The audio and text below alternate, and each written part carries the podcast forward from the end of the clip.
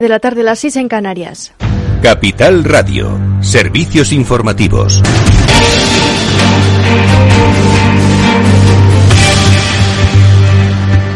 Buenas tardes. El presidente del Consejo General del Poder Judicial, Carlos Lesmes, se reúne con la vicepresidenta de la Comisión Europea a cargo de evaluar el Estado de Derecho, Vera Jourova, y asegura que la única anomalía democrática es la no renovación del Poder Judicial, culpa a los partidos.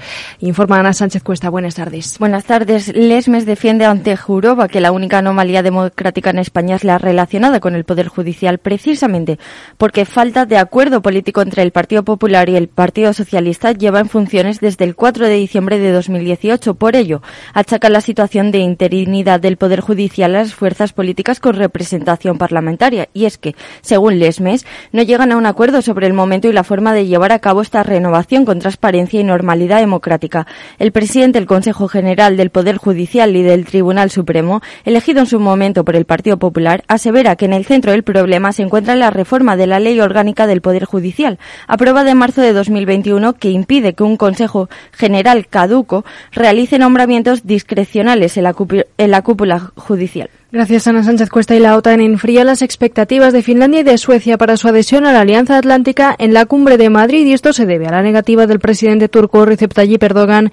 Según ha señalado el secretario general de la OTAN, a dos semanas de la cumbre reconoce que persiste el veto turco a la ampliación que se había, a una ampliación que se había previsto ágil con anterioridad al envío de la solicitud por parte de Helsinki y de Estocolmo. Uh, Esto tomará más tiempo del que originalmente habíamos pensado. Es un nuevo aspecto a tener en cuenta en todo el proceso porque hasta que Turquía no vea resueltas sus preocupaciones no tenemos razones para creer que esto será un problema para los aliados. Necesitamos encaminarlas, es lo que estamos haciendo y tenemos buenas señales de Finlandia y de Suecia. Además, se, se espera que Volodymyr Zelensky participe en la cumbre de la OTAN en Madrid, es lo que ha avanzado el secretario general de la Alianza, Jens Stoltenberg, aunque no desvela si el presidente ucraniano acude irá en persona o participará por videoconferencia.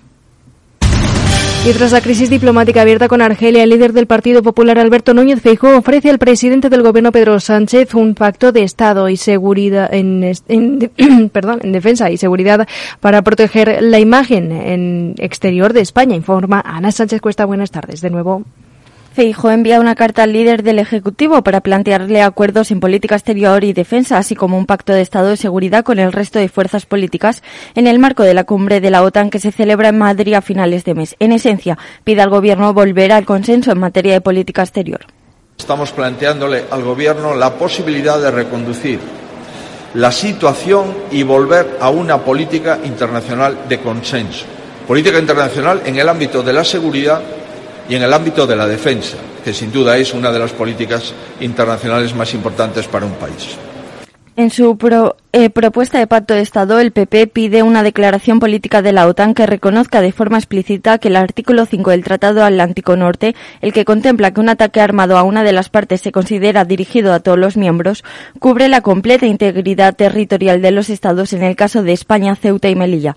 Los conservadores buscan el mayor consenso posible, pero apuntan que son el Partido Popular y el PSOE las fuerzas parlamentarias necesarias e imprescindibles. Gracias, Ana Sánchez Cuesta. Y noticia insólita en Colombia, el Tribunal Superior de Bogotá ha ordenado a los dos candidatos presidenciales que van a medir sus fuerzas el próximo domingo acordar las reglas para sostener en al menos eh, un debate electoral en las próximas 48 horas. Son Rodolfo Hernández, el candidato del establishment, que rechaza al propio establishment de la Liga de Gobernantes Anticorrupción, y Gustavo Petro, ex guerrillero del M19, que promovió los acuerdos de paz de la coalición del Pacto Histórico. Esta decisión judicial sin precedentes llega después de que Hernández se negase a participar en un debate si ellos están, mire cómo tienen el país, la gente los elige, yo por qué no, yo porque no puedo representar a, a todo Colombia y me propuse, fue una acción concienzuda y siempre lucha la inercia con el cambio. Solo hay momentos específicos de la historia de una sociedad donde se hace mayoritario el cambio porque se vuelve insostenible lo que hay. Yo creo que a ese momento llegamos en Colombia.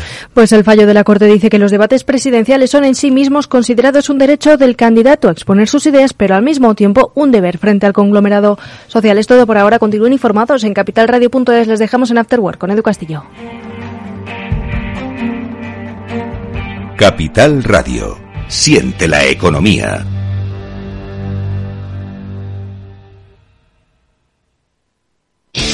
¿Buscas dónde reparar tu cambio automático? En automatic.es. En Automatic reparamos tu cambio automático con rapidez, calidad y profesionalidad. No te la juegues. Ven a automatic.es. Tu cambio automático en las mejores manos. Automatic.es. Toda una vida dedicada al cambio automático. ¿Interesado en bolsa? ¿No quieres pagar comisiones? XTB es tu broker. Compra acciones y ETFs en cualquier mercado con 0 euros de comisión hasta 100.000 euros. Abre tu cuenta 100% online en solo 15 minutos. xtb.es.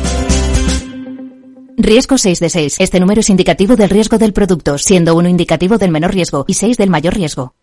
¿Imaginas un rincón de Galicia donde disfrutar del vino, la gastronomía, la naturaleza y la historia? Vente a descubrir la Ruta del Vino de Ribeiro, una vida por compartir, una historia auténtica que protagonizar. Ruta del Vino de Ribeiro, muy cerca, muy tuya, con la colaboración de Sacobeo 2122, Junta de Galicia.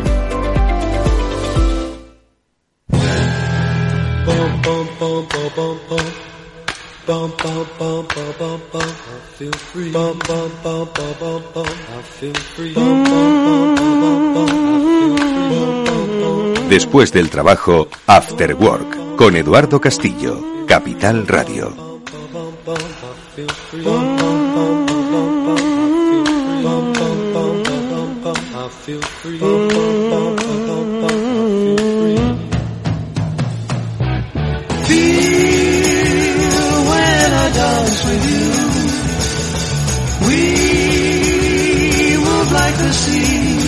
Pues muy buenas tardes amigos y bienvenidos a este After Work que ya comienza en Capital Radio, aquí en directo, en la sintonía de esta emisora en la que Néstor Betancor está gestionando técnicamente el programa y en la que ahora, en la próxima hora, vamos a hablar de muchas cuestiones que tienen que ver con nuestro momento económico. En primer lugar vamos a hacer un repaso por donde se concentra la innovación. Sí, vamos a hablar con la Federación Española de Centros Tecnológicos.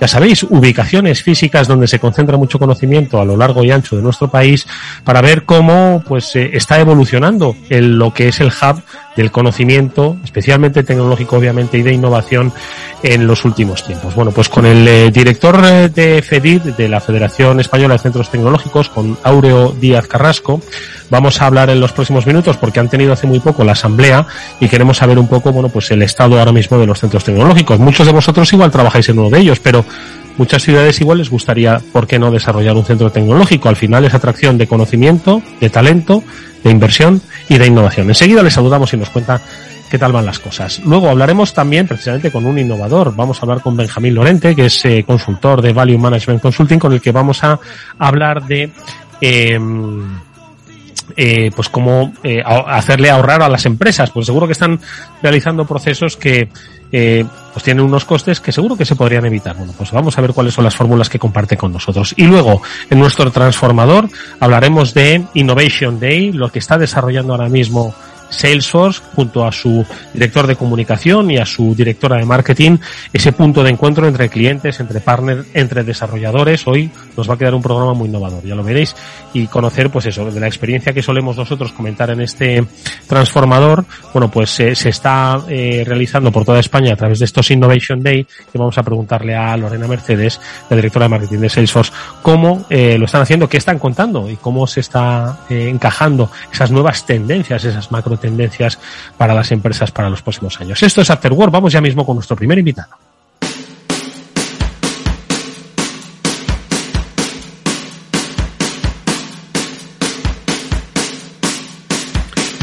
Bueno, pues dicen que es eh, precisamente en el centro tecnológico donde se encuentra la herramienta más eficaz para invertir en innovación. Ahora mismo que, y lo decimos mucho en este programa, ¿no? Eh, constantemente estamos diciendo que para, eh, bueno, seguir adelante o, seguir, eh, o, o, que las empresas den su siguiente paso, lo que tienen que hacer es innovar. ¿Y por qué no hacerlo a través de un centro tecnológico? Muchas empresas están ubicadas ahí. Bueno, pues vamos a saber un poco cómo están con la ayuda de Aureo Díaz Carrasco, es director ejecutivo de FEDIT. Aureo, ¿qué tal? Muy buenas tardes, bienvenido. Hola, buenas tardes, Eduardo. Oye, habéis tenido asamblea hace poquito en el que, bueno, por supuesto, no solo habéis eh, tocado aspectos de la propia composición y el funcionamiento interno de FEDIT, que hay que recordar que representa a los centros tecnológicos de, nuestro país. Y, y, aparte de eso, pues habéis hecho un poco un balance, ¿no? Sobre el papel que los centros juegan en el desarrollo de las economías, de las ciudades en las que se ubican y, por supuesto, de la generación de conocimiento. ¿Qué tal ha ido? ¿Podemos estar satisfechos? Yo creo que por las cifras que habéis compartido, bastante, ¿no? Hola, bueno, pues eh, a ver, siempre, siempre hay puntos de mejora, ¿eh? pero sí, sí que estamos bastante satisfechos en cuanto que, bueno, pues eh, han sido dos años eh, muy complicados para, para todos, también para los centros tecnológicos en cuanto a que somos organismos de investigación, pero tenemos una componente de ingresos privados muy importante. Dependemos mucho también de, como has dicho, de que, de que las empresas innovadoras eh, eh, nos conozcan, nos animen a contratarnos y, y quieran desarrollar un proyecto de carrera con nosotros. Y en ese sentido, pues estamos razonablemente satisfechos porque los números agregados de todos los socios de, la federación, pues eh, nos dicen eh, no solamente que, que los ingresos totales eh, pues han crecido en, estamos hablando en torno a un 13, un 14% respecto a 2020, que también fue un año donde se creció, es decir, que tampoco podemos atribuirlo a que, haya, o que hubiese bajado por, la, por el efecto de la pandemia. Y no solamente se ha crecido, sino como, como a nosotros nos gusta también eh, recalcar, eh, ha crecido eh, en un entorno de equilibrio porque eh, los organismos de investigación como los centros tecnológicos tienen que tener un ojo en, en las necesidades del mercado y otros y otro ojo en las, en las convocatorias públicas, que es lo que financia sobre todo la I Y ese equilibrio se ha seguido manteniendo, se ha crecido de forma orgánica, equilibrada entre, entre ambas partes.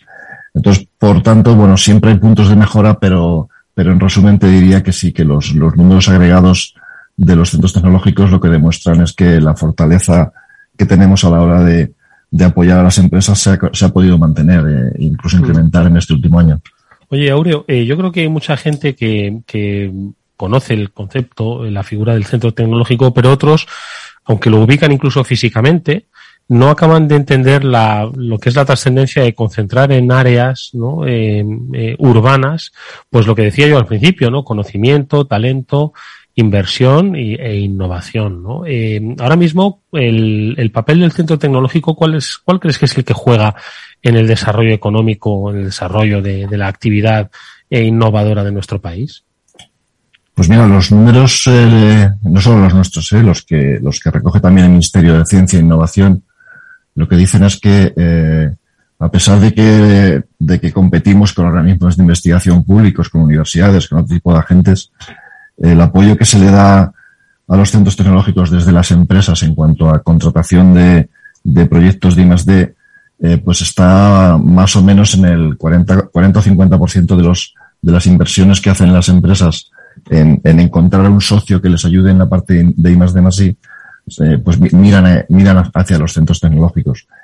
Y eso eh, no estamos hablando solamente de, transacciones comerciales, estamos hablando de acompañamiento, estamos hablando de un impacto social. Los centros tecnológicos, eh, de lo que nos sentimos más orgullosos es de que, de que las empresas que trabajan con nosotros no solamente tienen un producto, sino que tienen un impacto en, su, em, en el empleo que generan, un impacto en, los retornos que, ofrecen incluso al Estado vía impuestos. Eh, lo tenemos incluso, eh, tenemos estudios que incluso cuantifican pues de, de en torno a cuatro euros de retorno por cada euro invertido en los centros tecnológicos.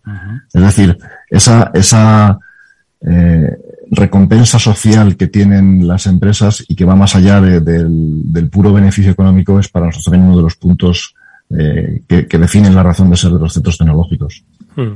Actualmente, Aureo, hay, eh, pues diría yo que unas 25.000 empresas las que han contratado con centros tecnológicos en 2021. ¿Cuál es la, eh, la mejor forma de aproximarse a un centro tecnológico y cómo es la mejor forma de aprovechar eh, todas esas capacidades que tiene para una empresa? ¿eh? Para una empresa, la mejor forma que tiene es, es eh, pues llamarnos y, y, y, explicar cuáles son sus, sus, eh, sus líneas de trabajo y sus puntos de mejora muchas veces ni siquiera no lo van a tener que decir ellos, son, son los centros tecnológicos quienes van a poder, eh, gracias al trabajo de prospectiva y de, y, de, y de capacitación y de adelantamiento a las necesidades del mercado, muchas veces muchas veces van a ser los centros tecnológicos los que le van a recomendar líneas de, de desarrollo, líneas de, de innovación para, para, esa empresa. La mejor forma que tienen, y además lo demostramos en el día a día, es, es eh, hablar con un centro tecnológico, porque de verdad, a diferencia de, de lo que se suele pensar cuando hablas de contactar con un organismo de investigación para que te ayude, en nuestro caso el, el compromiso de que hablamos el lenguaje de las empresas, el compromiso de que respetamos los tiempos de desarrollo que necesitan las empresas y el compromiso de que tenemos mucha movilidad entre, entre eh, lo, que, lo que necesitan las empresas y lo que necesita el, sector que con el que trabajan, eh, lo, van a comprobar. Nosotros siempre decimos que, que funcionamos a partir de, abajo hacia arriba, a partir de las necesidades de las empresas, es en lo que los centros tecnológicos construyen sus, sus líneas de investigación y sus áreas de conocimiento. Con lo cual lo que hacemos es adelantarnos a lo que nos puedan pedir. Entonces la mejor forma es hablar con un centro tecnológico. Hay casi 65 centros tecnológicos en toda España. En todas las comunidades autónomas los hay tenemos de todas las tecnologías que os podéis imaginar y de todos los sectores. Lo, lo, lo mejor es hablar directamente con un centro tecnológico. Mm. Eh, te iba a preguntar por eso, hay 65, si no me equivoco, integrados en FEDIT, en la federación, son 43 y tres agrupaciones autonómicas, ¿no? Sí. Entonces te iba a preguntar, eh, ¿van creciendo eh, el número de centros tecnológicos? Como dices, pues prácticamente cubren pues todos los las áreas de, de la actividad de, económica y comercial que se nos pueda ocurrir, ¿no? Un, un centro de investigación, de desarrollo, de exploración, de, de innovación, ¿no? Pero crecen, eh, se crean nuevos centros tecnológicos. Entiendo que las necesidades van cambiando, van evolucionando, los mercados también van evolucionando, ¿no? Hay nuevos servicios, hay nuevos productos. ¿Y cómo dirías tú que, que evoluciona el, el, el mundo del centro tecnológico? Bueno, ahora mismo están creciendo más en, en, masa crítica, están, están creciendo en tamaño los centros tecnológicos, están adaptando, como tú dices, a las, a las circunstancias cambiantes. Eh, ten en cuenta que, que tienen que tener un, un ojo en el, en el programa Horizonte Europa de la Unión Europea para ver qué líneas de investigación se desarrollan, otro en el plan estratégico de aquí y otro en lo que necesitan las empresas. Entonces tienen una capacidad de adaptación a las circunstancias bastante grande. Y lo que estamos viendo en los últimos años es que hay, hay, algunos centros nuevos, pero no, no, no hay tantos centros nuevos como se podría pensar. La mayoría lo que están haciendo es eh, consolidarse, crecer. Eh, ahora mismo lo que sí se nota en los números agregados que tenemos es que un centro tecnológico en España de media tiene unas 200 personas en plantilla. Mm. Eso hace unos años era, era un número eh, algo, algo, menor. Estábamos hablando de 100, 150 como mucho. Eh, entonces lo que sí estamos viendo es que están creciendo eh, internamente también, porque esa masa crítica la necesitan para competir no solo en España, sino, sino en, en, el mundo. O sea, tiene un componente, tiene una componente internacionalización muy grande y, claro, cuando salen fuera de España, pues compiten con, con grandes monstruos que pueden tener eh, mil, dos mil personas trabajando en, en ese centro y, y, bueno, pues al final eso se tiene que compensar con excelencia competitiva, pero, pero también con masa crítica, que es lo que está pasando ahora mismo. Y además hay un, un punto ¿no? que, que, que, destaca dentro del mundo de los centros tecnológicos, que es su aproximación a la administración pública en el sentido en el que eh, está el caer ¿no? de muchos de los programas de eh, financiación y de, y de ayudas, ¿no? Y yo creo que, que eso es algo que, que es muy de agradecer, ¿no? Pues para muchas empresas que pueden, como decíamos antes, aproximarse a los centros, ¿no? Sí, sobre todo para facilitarles el, el camino y el acceso a, a esas, a esas eh, propuestas de, de, de, innovación que pueden tener eh, pues una financiación más o menos inten, intensa de, de, las administraciones públicas. Mm. Para una empresa, y especialmente si es una pyme, es un, es un camino muy tortuoso el, el que tienen que recorrer para llegar por sí mismas a, a una convocatoria de un, de un programa marco europeo o a un, o a un acceso a fondos de recuperación vía un PERTE. Y ese es el camino que, que los centros tecnológicos le facilitan a las empresas.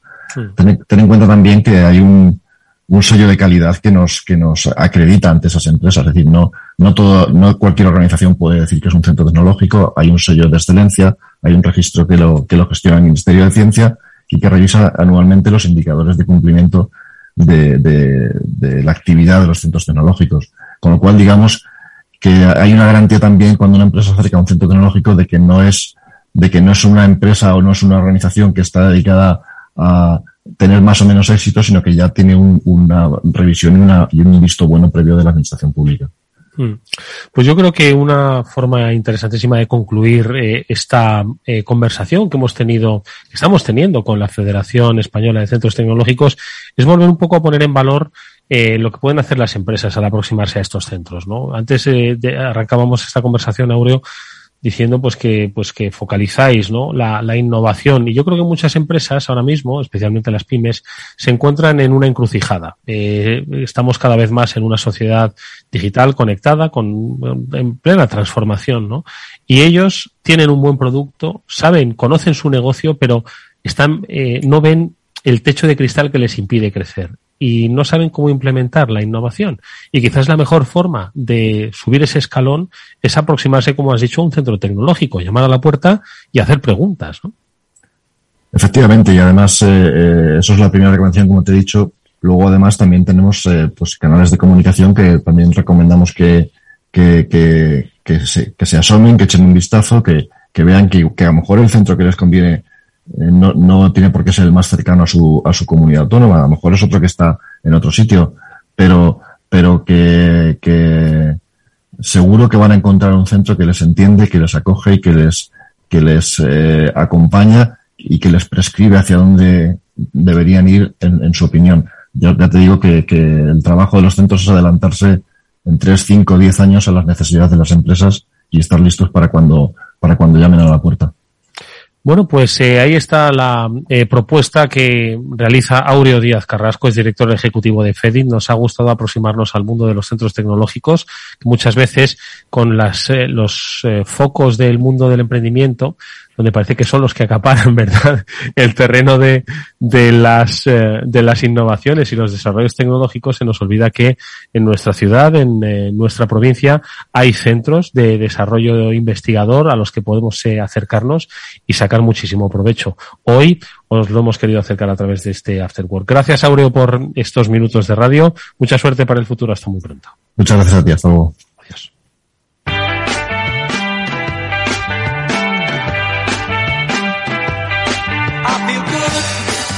Bueno, me dicen que acaba de llegar de una multinacional, de trabajar con una multinacional en Alemania. Eh, espero que se hayan quedado contentos, porque Benjamín Lorente, que es fundador de Value Management Consulting, ayuda a las compañías a, través de pues eh, no solo gestión de, de personas, gestión de eh, gestión ejecutiva, también un poquito de design thinking para ser un poco más creativos e innovadores a la hora de, pues bueno, no, yo lo llamo hoy apretarnos el cinturón, pero en realidad es ser eficientes, ¿no? Con los costes. Yo creo que lo vamos a necesitar y mucho en los próximos, en los próximos meses. ¿Qué tal se han quedado los alemanes? Benjamín, ¿qué tal? Muy buenas tardes. Hola, buenas tardes. Bien, bien, se han quedado bien. Hemos ¿Han quedado satisfechos? satisfechos, sí, sí. Había además, de, además alemanes, había más gente, había más europeos ahí metidos, pero sí, se han quedado satisfechos. Oye, ¿qué es lo que propones a través de Value Management? Eh, un ahorro de costes eh, eh, que las compañías ahora mismo podrían hacer, están derrochando, son ineficaces y por eso y por eso gastan más. ¿Cuál es tu propuesta, Benjamín? No, las compañías no derrochan o no son eficaces. Simplemente eh, los productos evolucionan porque les vamos poniendo más cosas, ¿no? Eh, eh, tienes reuniones con, comerciales de diferentes empresas, tienes eh, análisis de competencia y tienes tendencia a ponerle cosas a los productos, ¿no? Entonces acaban como muy cargados de elementos innecesarios que no atraen la atención de los usuarios, ¿no? Entonces es un ejercicio de, revisión. Oye, un usuario cuando compra un producto, ¿qué necesita, no? Realmente, ¿qué es lo que le da prioridad? Entonces, cuando haces ese ejercicio te das cuenta de que hay elementos que no son absolutamente necesarios y que más bien son prescindibles. ¿no? Entonces, en ese tipo de ejercicios, digamos que quitas lo que sobra y pones el, el, foco donde el cliente te está pidiendo que quiere que pongas el foco. ¿no? Y en ese sentido, eh, Benjamín, eh, ¿dónde las empresas están ahora mismo eh, bueno, iba a decir perdiendo el tiempo, no, perdiendo dinero o perdiendo el foco. ¿Dónde, dónde se están distrayendo? Eh, ¿La pandemia ha hecho que se den cuenta o precisamente todo lo contrario, que nos hayamos vuelto más ineficaces ahora que estamos retornando a esos estilos prepandémicos? No, desarrollamos, perdemos el foco porque desarrollamos cosas que, que quizá no son necesarias para los usuarios, ¿no? Eso es lo que, lo que promulga el design thinking, ¿no? Es, oye, eh, yo necesito ciertas, yo siempre pongo un ejemplo un poco absurdo, ¿no? Me voy a comprar un, un ordenador portátil y, consciente o inconscientemente yo voy a pensar, oye, eh, pues esto cuánto pesa, qué capacidad tiene el disco duro, qué, autonomía tiene, qué velocidad de procesamiento, ¿no? Entonces, eso es una serie de atributos de producto, ¿no? Y habrá unos clientes que valorarán más cosas, pues me, voy, me, lo imagino, por ejemplo, pues el peso y la autonomía, porque voy a llevarlo todo el día en la mochila y quiero que me dure muchas horas, ¿no? Y a lo mejor esas son las dos cosas por las que yo quiero ver una buena eficiencia y hay otras cosas como puede ser una estética, un, ¿no? una ergonomía que a lo mejor soy capaz de sacrificar. Entonces a veces perdemos el tiempo tratando de hacer cosas que no está claro que el cliente quiera, cuando deberíamos de poner el foco en esas que el cliente prefiere, ¿no? Entonces, esos ejercicios típicamente, aparte de, poner el foco donde el cliente quiere, pues te dan un 10% de reducción de costes, que es la medida que, estoy obteniendo por rediseño de producto en, todos estos años. Mm, o sea, que te eh, focalizas en producto que va al consumidor final y que en, realidad mm, ¿Cambia mucho el producto o, pierde la esencia del producto? Porque entiendo que, muchas empresas dirán... La, calidad es, es, un elemento que nunca debe de disminuir, nunca. No, no cambia el producto. En esencia no cambia. Lo que tratas es de optimizar la manera de hacerlo, ¿no? Es un rediseño de, concepto del propio producto. ¿Y cómo lo al final no, no notaría o bueno, yo suelo hacer B2B o B2C, es decir, productos para, para otras empresas o productos que, que, a través de esas empresas llegan a usuarios finales, pero no el, está prohibido disminuir la calidad. O sea, eso no sería un ejercicio de mejora de productos, eso sería un simple ejercicio pues de, quitar cosas, ¿no? Y dar menos calidad y menos Sí, de quitar lastre a los usuarios. Exactamente. Oye, Benjamín, ¿y qué, cuál es un poco la propuesta que haces para que primero las empresas entiendan que, que va a mantener la esencia del producto, que se va a ahorrar un esto y sobre todo llegar a esa conclusión de que conozcan pues a ese usuario que lo que quiere es que le pese poco, que le dure mucho y que, hombre, no sea feo como un dolor, pero sí que de alguna forma tampoco estemos pagando diseño italiano. ¿Cómo convences a, eh, a una empresa y, sobre todo cómo conoces a ese cliente? Sí, bueno, hay diferentes acercamientos, ¿no? Porque hay diferentes tipologías. Eh, lo, que comentabas al inicio que venía de Alemania, pues es un, es un proveedor de componentes de automoción y aquí es un, es un caso muy claro de, optimización de costes, ¿no? Tú tienes un producto que suministrar a un gran fabricante, eh, en este caso alemán de, primer nivel, de, componentes de automoción y ahí la calidad y, y todas las especificaciones, lógicamente, son obligatorias, ¿no? Lo que pasa es que en caso de automoción tú peleas por céntimos, ¿no? Y, con pocos céntimos que, que seas capaz de conseguir por optimizar tu producto, eh, vas a conseguir muchos millones, ¿no? De hecho, las cifras de ahorro que hemos conseguido en esta, en esta semana pasada que estaba en Alemania han sido siete dígitos. No puedo decir más, pero son siete dígitos, ¿no? Cercanos incluso a los ocho. Madre mía. Eh, y luego, pues está otro tipo de, industria, ¿no? Pero este, este es un caso que depende, me gusta contar o no, porque la automoción es muy específica, eh, tiene unos estándares muy altos de calidad, se mueve por, por, por esos costes, ¿no? Una vez tienes un producto en la calle. Y luego hay otros productos en los que, eh, evidentemente, todos nos movemos por coste, pero nos debemos de mover, además del coste, por la necesidad del usuario, ¿no? Entonces, la propuesta parte de una posición inicial de decir, bueno, vamos a entender quiénes son mis diferentes tipologías de cliente. Tampoco hay un cliente único, ¿no? Yo puedo vender mm. a un distribuidor, ese distribuidor puede hacer algo de valor añadido o no y venderlo luego finalmente al usuario. Entonces yo tengo diferentes tipologías de cliente y debo de entender sus necesidades, ¿no? Una vez comprendo qué necesitan, estoy en condiciones de revisar el producto para ver cómo puedo reorientarlo para satisfacer en mayor medida las necesidades del cliente, ¿no? Y luego, pues hay gente que le gusta apellidar el design thinking con el, con el apellido de Lean Startup, pues bueno, ya que hemos sacado dos conceptos, vamos a probarlos, a prototiparlos, vamos a volverlos a mostrar a los clientes y que los clientes nos digan si íbamos por la senda adecuada o no. Y esa sería la, propuesta global, ¿no? Entender al cliente, eh, revisar el producto y chequear con clientes si estoy en la, en la, en la pista adecuada. Mm. Oye, Benjamín, ¿y dirías eh, que hay que todas las empresas que venden algo a alguien, a otra empresa o a, o a, un cliente final, serían capaces de, eh, se lo saco a los Félix que estamos todos con los resfriados.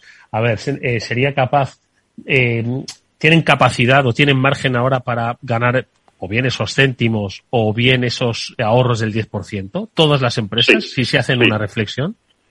Sí, categóricamente sí, porque me enfrento, eh, la automoción es es dura en este sentido, en el sentido de los costes es dura, ¿no? Entonces me enfrento a proyectos que, que tienen muchos años, ¿no? Las, grandes empresas de automoción tienen muchísimos años de experiencia, muchísimos años de diseño de producto, es una evolución continua y, a veces me enfrento con miedo, ¿no? Uno de los workshops recientes que he hecho, que además los hemos, lo estamos haciendo online, pues tengo un equipo de India, Japón, China, incluso Tailandia, ¿no? Y revisamos un componente, solo un componente de automoción. Y eso que entras al workshop y dices, no sé muy bien, Dios mío, después de tantos años, ¿qué voy a hacer, no? Y bueno, pues acabas sacando, acabas sacando un 4% de ahorro. No es el mejor resultado del mundo, pero acabas sacando un 4% de ahorro, ¿no? Solamente por esa revisión.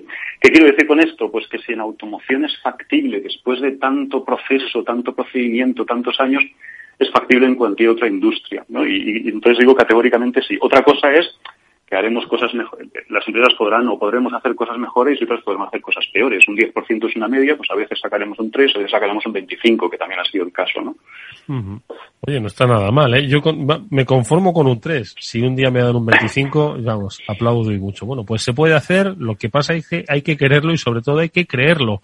Y Benjamín Lorente, fundador de Value Management Consulting, yo creo que da la prueba eh, real de que esto no es un milagro, sino que se trata de eficiencia y de quizás cambiar la cultura de empresa. Benjamín, gracias por estos minutos de radio. Hasta muy pronto. Muchísimas gracias a vosotros. Un saludo.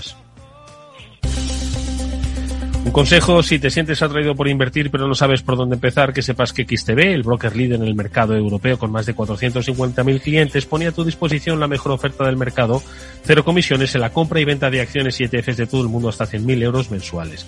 El proceso es muy sencillo, entras en xtb.es y en 5 minutos abres una cuenta completamente online. Además vas a disponer de la mejor formación del sector a tu disposición, análisis de mercado y atención al cliente en castellano y disponible las 24 horas al día. Con XTB inviertes en calidad, oferta, confianza y seguridad. xtb.es. Riesgo 6 de 6. Este número es indicativo del riesgo del producto, siendo uno indicativo del menor riesgo y 6 del mayor riesgo. After Work con Eduardo Castillo. Finanbest, ganadores del premio del diario Expansión a la cartera de fondos de inversión más rentable en 2021 en categoría conservadora. Finanbest, cinco estrellas Morningstar para nuestro plan de renta fija mixta. Finanbest, gestor automatizado líder en rentabilidad por tercer año consecutivo. Finanbest, tú ganas. ¿Qué es ir más allá?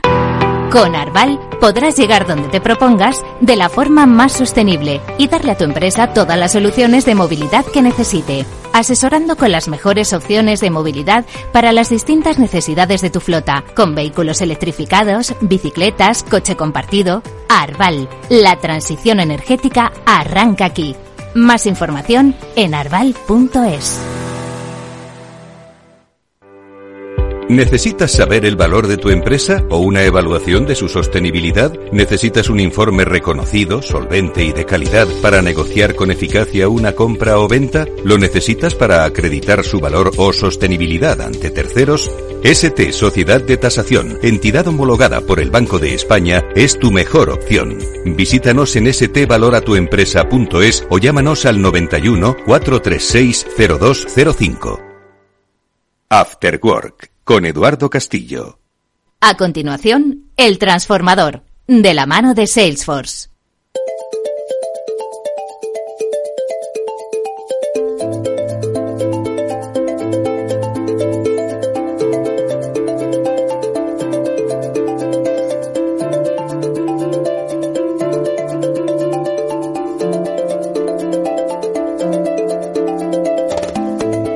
Pues ya comienza este transformador aquí en la sintonía de Capital Radio, un transformador que como sabéis realizamos con la ayuda de los especialistas de Salesforce, que hoy van a ser protagonistas normalmente eh, son las empresas que han eh, comenzado eh, o están ejecutando su proceso de transformación digital, quienes nos acompañan, pero hoy nosotros hemos eh, querido pues eh, apuntar precisamente a esos encuentros de conocimiento innovador para conocer cuáles son las iniciativas que Salesforce desarrolla en el terreno precisamente de la transformación. Y nos vamos a fijar en una que además está teniendo lugar en este preciso instante en Madrid, pero que va a tener lugar en diferentes provincias y comunidades y que ya está teniendo lugar, que es el llamado Innovation Day. En cierto modo, es la esencia misma que nosotros queremos desarrollar en este programa. Traer a clientes, especialistas, que nos hablen de cómo ellos están desarrollando esa transformación digital, que nos den pistas, tendencias sobre hacia dónde se están dirigiendo sus negocios. Lo hacemos cada semana con especialistas de la compañía y hoy nos acompaña nuevamente Fabián Gradolf, que es el director de comunicación de Salesforce, al que ya paso a saludar. Fabián, ¿qué tal? Muy buenas tardes. Hola, muy buenas tardes, Eduardo. ¿Qué tal estáis? Encantados de tenerte hoy con nosotros, especialmente porque en realidad nuestra invitada principal, nuestra invitada central del programa, porque tú ya has repetido varias veces en este transformador, es eh, Lorena Mercedes. Ella es la directora de marketing de Salesforce Iberia y ella es eh, pues quien está pilotando precisamente estos Innovation Day. De hecho, me atrevo a decir que Lorena está ahora mismo pues en el eh, lugar, en la sede del eh, Innovation Day que se está desarrollando estos días en Madrid, 14, 15 y 16. No sé si te pillamos ahí. Lorena, ¿qué tal? Muy buenas tardes, bienvenida. Pues muy buenas tardes, Eduardo. Encantada de estar con vosotros otra vez. Tuve la ocasión de participar en uno de los programas, así que gracias por invitarme. Y efectivamente, este ha sido el segundo día de los eventos de Madrid. Mañana tenemos el último de Madrid y estoy efectivamente en el espacio Ventas, que es donde estamos celebrando los eventos. Y bueno, pues haciendo los preparativos para mañana y viendo todo lo que son los ensayos con nuestros clientes y con nuestros partners. Oye, ¿cuál es el concepto de Innovation Day? ¿no? Porque yo creo que es algo, es cierto que Salesforce desarrolla muchas actividades, eh, además que muchas veces hemos puesto aquí en, valor en este transformador, eh, que están dirigidas a eh, crear pues esos lazos de relación sólida en la comunidad Salesforce, integrada por desarrolladores, por partners, por clientes, por los propios ejecutivos de Salesforce, ¿no? Y esta es una de ellas, importante para vosotros, Innovation Day. ¿En qué consiste exactamente, Lorena?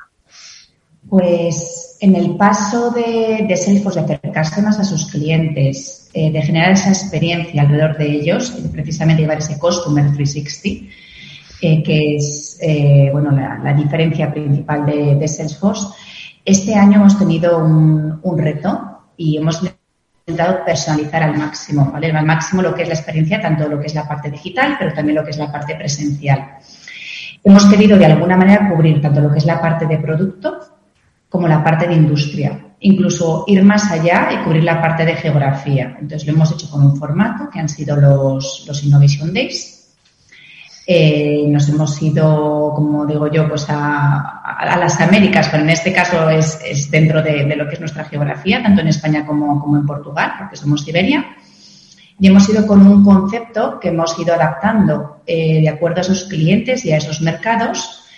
Eh, en aquellos mercados donde los clientes nos conocían menos, les hemos llevado un mensaje más general de la compañía, acercándonos y, bueno, dándonos a conocer de acuerdo a sus necesidades, de acuerdo a, bueno, pues a las oportunidades, ¿no? Lógicamente de, mercado y los retos que existen en esas geografías. Y en el caso de Madrid y en el caso de Barcelona, donde ya tenemos una base instalada amplia, pero aún así sí que tenemos prospects, hemos ido con un pasito más allá y más allá de dar esa, esa línea general de lo que es la compañía, hemos ido un paso eh, acercándonos a lo que son los verticales. O sea, hemos tenido un, acercamiento eh, con una parte central, donde lógicamente hemos explicado para aquellos clientes que no nos conoces quiénes somos, quién es Salesforce, por qué apostar por Salesforce, no solamente por sus productos, sino por sus valores, por la experiencia y por el acompañamiento que llevamos con los clientes Lógicamente, lo hemos demostrado con nuestros trailblazers y con nuestros partners. Y luego hemos dado un mensaje verticalizado. Eh, este es el hecho de que tengamos eh, ahora mismo en Madrid tres días en los que estamos centrados. El primer día hemos cubierto bueno, lo que son los, las industrias del, B2B. Eh, hoy hemos tenido banca, seguros y utilities y mañana lo que nos llamamos bueno, la parte de B2C, y esto mismo eh, lo repetiremos en Barcelona. De manera que cubrimos una parte que es lógicamente de marca, eh, de valores, de branding de compañía. Nos acercamos muy de la mano con casos concretos de clientes que son nuestras historias y son nuestros eh, grandes trailblazers, de los cuales nos sentimos totalmente orgullosos y luego bajamos, ¿no? Bajamos en ese journey con el cliente y le damos un mensaje muy, muy, muy detallado ya por cada uno de los verticales, eh, hablándole de cuáles son los retos, hablándole de otros clientes en esos verticales, qué es lo que están haciendo, mostrándoles demos y en algunos casos con especialistas del vertical y, por supuesto, siempre con nuestros partners, siempre. Mm. Sí, de hecho, eh, estaba eh, un poco viendo, ¿no? En esas jornadas de, de, Madrid, del 14, 15, 16 de junio, muchas empresas hemos tenido la fortuna, ¿verdad, Fabián?, de, de tenerlas en, en este transformador eh, ferrovial, además una de las, de las últimas, también eh, en el caso de bancas seguros también ha pasado por aquí Evo Banco o Utilities, ¿no? En el caso de Repsol, ¿no? Que de hecho yo creo que fue nuestra, nuestro primer transformador fue con, con Repsol, ¿no? Yo pues, creo. Eh, eh pues eh, eso creo recordar, efectivamente, que fue con Repsol y es un, una de esas historias de éxito que estaba comentando Lorena con las que estamos tratando de, de acercarnos a todos los clientes que, que a, aceptan nuestra invitación a asistir a estos Innovation Days. Yo que, quería destacar que efectivamente, en, en línea con lo que ha dicho Lorena, igual que nosotros eh, siempre estamos emitiendo el mensaje y, diciendo a nuestros clientes que, hay que construir una relación personalizada con los clientes, con la ayuda de la tecnología y demás, pues es algo que tratamos de hacer también con nuestros eventos, ¿no? Y por eso el esfuerzo eh, que estamos realizando por acercarnos físicamente a ellos, en el caso de los, eh, de los eventos que hemos realizado en diferentes ciudades, en Valencia, Vigo, Murcia, Bilbao, o en el caso de, de Madrid, que hemos donde tenemos la mayor base instalada, donde hemos eh, decidido eh, trocear el evento en diferentes días para poder realmente acercarnos de una manera mucho más personal a las necesidades concretas eh, en torno a la transformación digital que tienen empresas de los diferentes sectores. ¿no? Entonces, efectivamente, eh, eh, tenemos la fortuna de contar con una base de clientes amplia, con una base de clientes que el quiere compartir sus experiencias con nosotros y con otros clientes y esto nos permite enriquecer muchísimo los eventos y enriquecer muchísimo la experiencia de los invitados y de los asistentes. Hmm. Lorena, eh, ahora yo creo que es, eh, vamos a comentar si os, si os parece el, pues el conocimiento compartido, ¿no? Que se desarrolla en estos Innovation Day. Al final, no solo se presentan informes, eh, que yo creo que son muy orientativos, ¿no? Para todas las empresas eh, que forman parte y que participan eh, de estos, de estos eventos. Estamos hablando del Connected Customer Report, ¿no? Como uno de los grandes estudios de Salesforce donde se orienta, ¿no? Hacia dónde está yendo ahora mismo el, el cliente.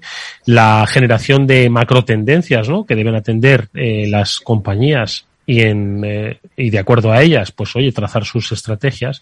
Pero antes de entrar en estos detalles, sí que me gustaría que nos comentases porque has dicho una cosa muy importante, ¿no? Dice, aquí no solo les estamos mostrando nuestras herramientas, sino también les estamos compartiendo los valores. Nosotros nos consta, además también lo hemos hecho en este transformador, eh, la importancia que para Salesforce tienen muchos valores, que además son eh, pilares eh, centrales de la compañía y que forman parte de la estrategia. Es decir, no forman parte, lo hemos destacado en más de una ocasión, no forman parte de la RSC, sino que forman parte de la estrategia.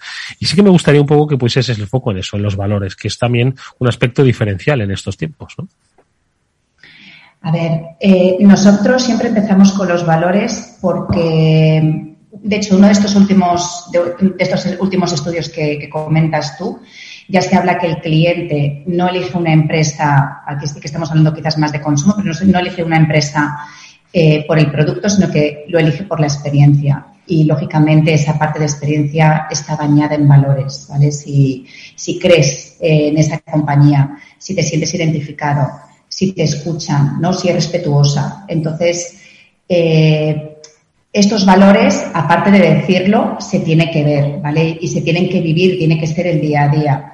Creo que lo comenté la primera vez que estuve con vosotros, pero esto es algo que se palpa en, la compañía en Salesforce desde el empleado, porque si no lo palpas en el empleado no lo puedes ver, no lo puedes transmitir en el, en el cliente, ¿no? Entonces, nosotros tenemos eh, cinco valores que son nuestro estandarte y que además cuando nosotros tenemos nuestro, nuestro B2Moon, que es como nosotros manejamos, ponemos nuestros objetivos del año, es con lo que nos medimos, es una metodología ¿no? para, para ver si cumplimos o no. Estos valores están presentes en ese, en ese B2Moon y es fundamental, ¿no? Esto es un poco lo que, lo que nos guía, ¿no? Entonces, uno es el trust, la confianza, eh, siempre yo hablo con mi equipo de hay que tener confianza, ¿no? Entonces, la confianza que nosotros le transmitimos a los clientes, ¿no? Que puedan confiar con nosotros, en nuestra palabra, en nuestros productos, en nuestra seriedad, en nuestros servicios, en nuestros partners. El otro es el cliente como centro, Customer Success, el éxito de ese cliente, que ese cliente, que es lo que siempre hablamos, y, para la compañía, y, yo diría para mí como marketer, que eh, tener un cliente que hable de ti y que se sienta identificado, que se sienta orgulloso ¿no? de, de, utilizar tu producto, eh, es, el, es la mayor recompensa que puedas tener, ¿no? Porque al final se convierte en ese embajador, ¿no?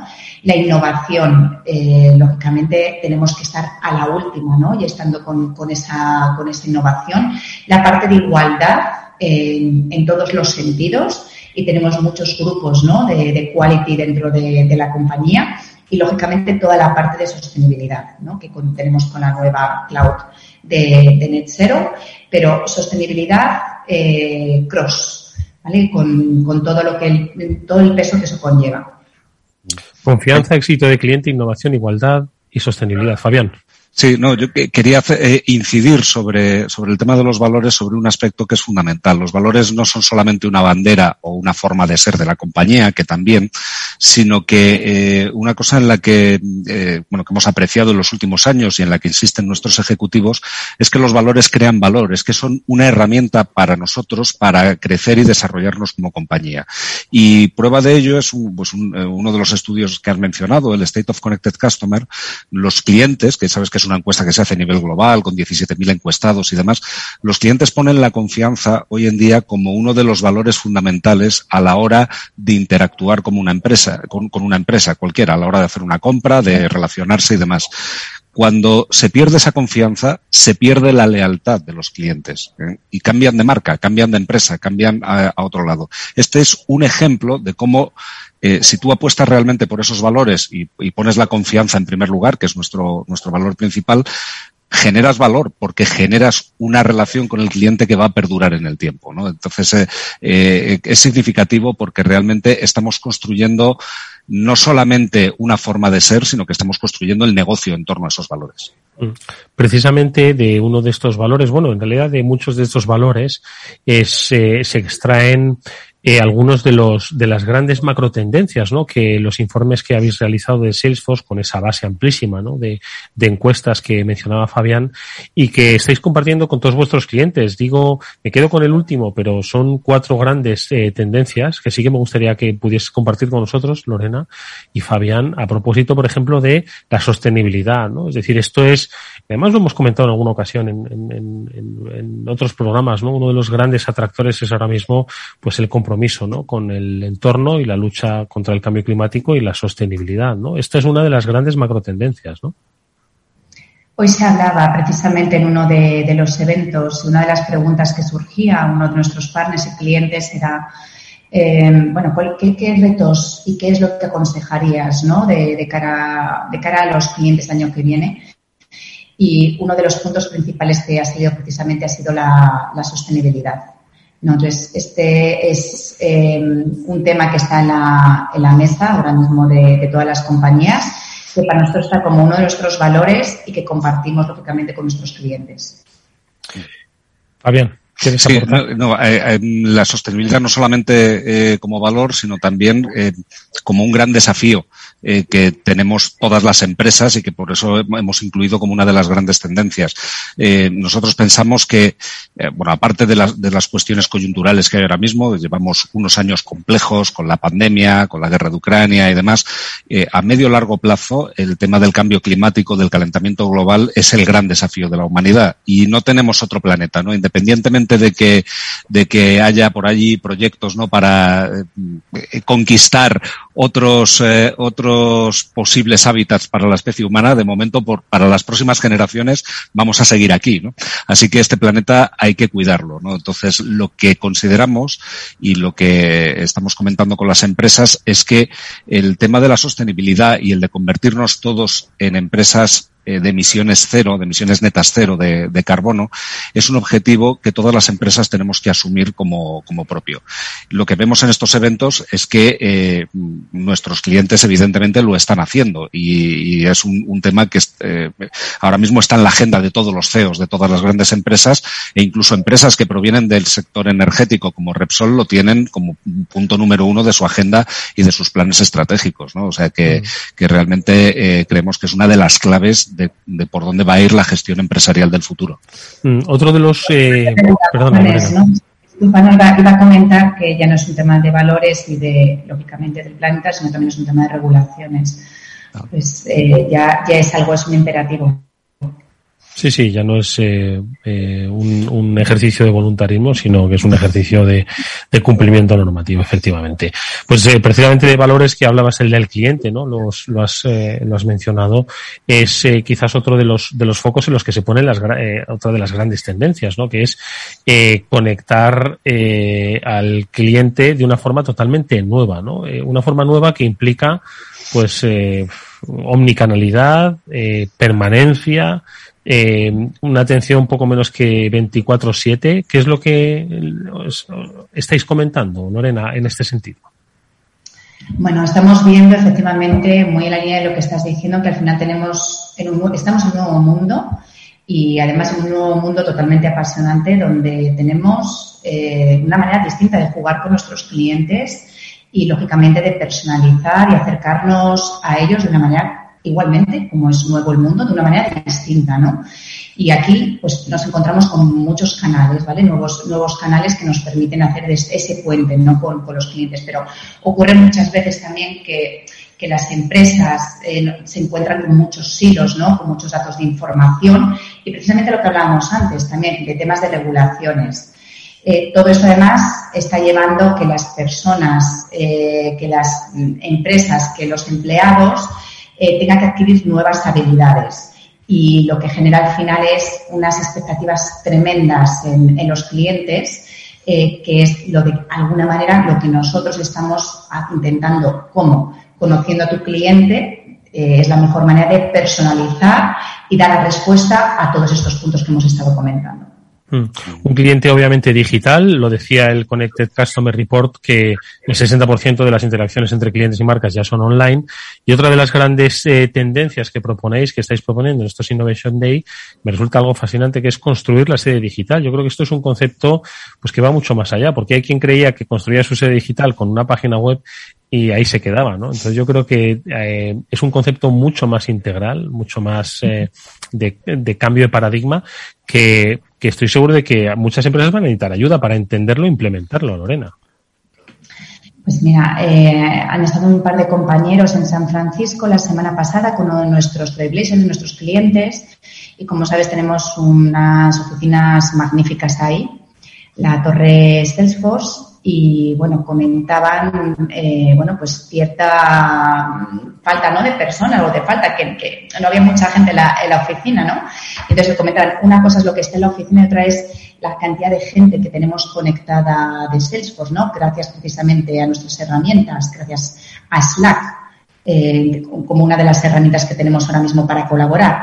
Y de mm. esto se trata, ¿no? Se trata no solamente de la parte física, sino se trata de, poder compartir, ¿no? Gracias a estas herramientas. No es, no es, un, no es un espacio físico, sino que es gracias a, a todas estas herramientas, gracias a estos puentes, a estos canales, que los empleados podamos colaborar. Mm. Básicamente lo que ha cambiado el concepto es que el trabajo ya no es el lugar al que vas cada mañana, sino lo que haces cada día. Este, esto es lo, más importante. Y para hacerlo cada día y para que sea posible, es necesario que, sea posible hacerlo desde cualquier lugar. Eh, hoy en día muchos de nosotros trabajamos muchas horas desde casa, pero también se trabaja eh, desde un teléfono móvil mientras estás en un taxi y vas a una reunión con un cliente, se trabaja en una estación de tren o en un aeropuerto, se trabaja en las oficinas, se trabaja de, una manera muy, muy flexible. Desde el Innovation Day. Desde el Innovation Day, como Lorena desde la sede del Innovation Day que está hoy, hoy ahí, efectivamente. Entonces, ¿cuál es la clave de esto? Bueno, pues la clave es conseguir integrar las aplicaciones de negocio a la que tienen que acceder eh, los empleados de la empresa, pues el CRM, el RP, eh, eh, las, herramientas para la gestión de los profesionales, del, tiempo, de, las vacaciones, de los gastos, para acceder a todas esas herramientas de una manera sencilla, desde cualquier dispositivo, desde cualquier lugar y con todas las garantías de seguridad. Y si además eso lo integras en una herramienta de trabajo colaborativo como Slack, que permite vía conectores hacer esas integraciones de todas esas soluciones y de todas esas eh, eh, aplicaciones, pues lo que tienes es una, un poderoso eh, conjunto de soluciones disponibles en todo momento para todos los empleados. Me queda un minuto, minuto y medio, Lorena, para eh, una última macro tendencia que la ha eh, comentado eh, un poco sucintamente Fabián, que es el de garantizar la seguridad. Quizás muchos ahora en, en pospandemia digan, bueno, pues ya se acabó, menos mal. Bueno, pues eh, yo creo que esto también ha cambiado, es, es, un cambio de paradigma también, el, el garantizar la seguridad. No solo estamos hablando de los perímetros digitales, ¿no? Eso, por supuesto, ¿no? La, ciberseguridad dejó de ser tendencia hace ya muchos años, ¿no? sino la propia seguridad, ¿no? De, los clientes y de los empleados. ¿Cómo os habéis fijado en esta, en esta macro tendencia? A ver, lógicamente todo esto ha venido eh, muy reforzado ¿no? por, por, la vivencia que hemos tenido en, en la pandemia. Eh, yo, Eduardo, pongo, el ejemplo que nosotros mismos hemos, vivido cuando fuimos al kickoff de Nueva York. Eh, a todos los empleados, fuimos 5.000 empleados, nos dieron un aparatito eh, que estaba conectado con SafetyCloud nos hacíamos un test todas las mañanas, esto estaba conectado con nuestros móviles y se veía lógicamente si estabas positivo o si estabas negativo. Eh, a través de un código QR, si era negativo, podías acceder al evento, si no, no podías acceder. Esto llevado luego a lo que es, ahora mismo estamos en un momento relajado, gracias a Dios, pero llevado a otros momentos eh, te da una garantía de tener una seguridad en el trabajo de que eh, no vas a tener una, bueno, pues un problema de, de, salud por no poder tener este, este control. Fabi, ¿qué te parece? Sí, yo, esta, yo creo que como, como, ha hecho Lorena, ¿eh? sí, sí, la, eh, la, pandemia nos, nos sirvió a todos como un aviso, ¿no? Como una alerta de, para definir qué es lo que es realmente importante. Nos mandaron a todos a casa en todo el mundo en cuestión de 48 horas, ¿no? Eh, y, y aparte de los problemas, los desafíos que eso supuso para las empresas, lo que quedó de manifiesto es que había una preocupación genuina en gobiernos, en empresas, en familias, por mantener la seguridad de, la, de las personas. ¿no?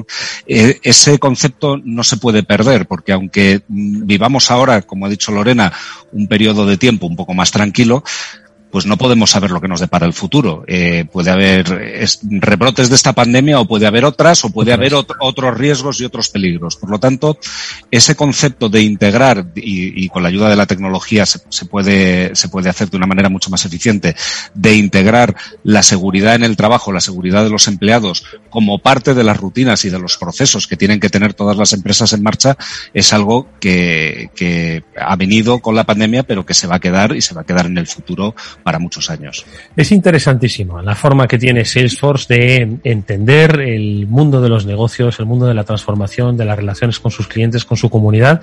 Y hoy la ha compartido amablemente con nosotros Lorena Mercedes, su directora de marketing, eh, para además hablarnos de que esto no solo lo comparten con todos los oyentes de Capital Radio y ese transformador, sino que lo están haciendo con todas las empresas a través de estos Innovation Day a los que te deseamos pues toda la suerte del mundo. Mañana para la última cita de Madrid y próximas de Barcelona y, y, Lisboa, que además creo que en Lisboa os vais a juntar pues mucha gente, del orden de 2.000, 2.500. Por lo tanto, estoy seguro de que esta aplicación de la que nos has hablado va a ser perfecta, va a ser utilísima. Así que no eh, agradecerte que hayas estado con nosotros en este transformador y desearte toda la suerte del mundo. Y por supuesto a Fabián Gradolf, el director de comunicación de Salesforce, que también ha estado con nosotros. Gracias Lorena, gracias Fabián, hasta muy pronto. Gracias. Gracias. Nosotros, amigos, nos despedimos hasta mañana, que volverá este After Work a las 19 horas eh, aquí en la sintonía de Capital Radio. Os hablo de Oro Castillo. Gracias y hasta mañana.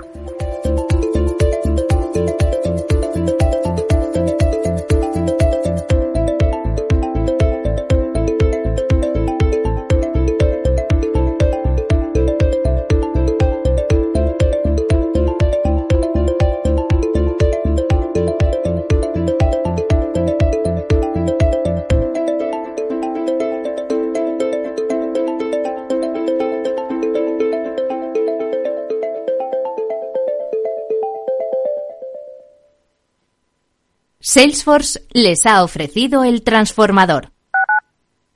Capital Radio Madrid 103.2. Nueva frecuencia, nuevo sonido. ¡Oh, qué ganas de vacaciones! Llego, me pongo el bañadorcito, todo el día en el agua como una sirena y mañana kayak. Caribe, ¿no? ¿Qué Caribe? La Sierra Oeste de Madrid. Madrid Rural es otro mundo, porque tiene playas interiores, ríos y embalses para refrescar tu verano. Descubre un Madrid que no te esperas. Comunidad de Madrid. Capital Radio. Venga de donde venga tu idea de negocio, en la Comunidad de Madrid te sentirás en casa. Nos abrimos a la inversión reduciendo obstáculos para generar el mejor escenario para tu empresa, escuchando tus propuestas y atendiendo tus necesidades. Entra en comunidad.madrid. Estamos siempre abiertos. Somos Región Emprendedora Europea 2021-2022. Comunidad de Madrid. Capital Radio.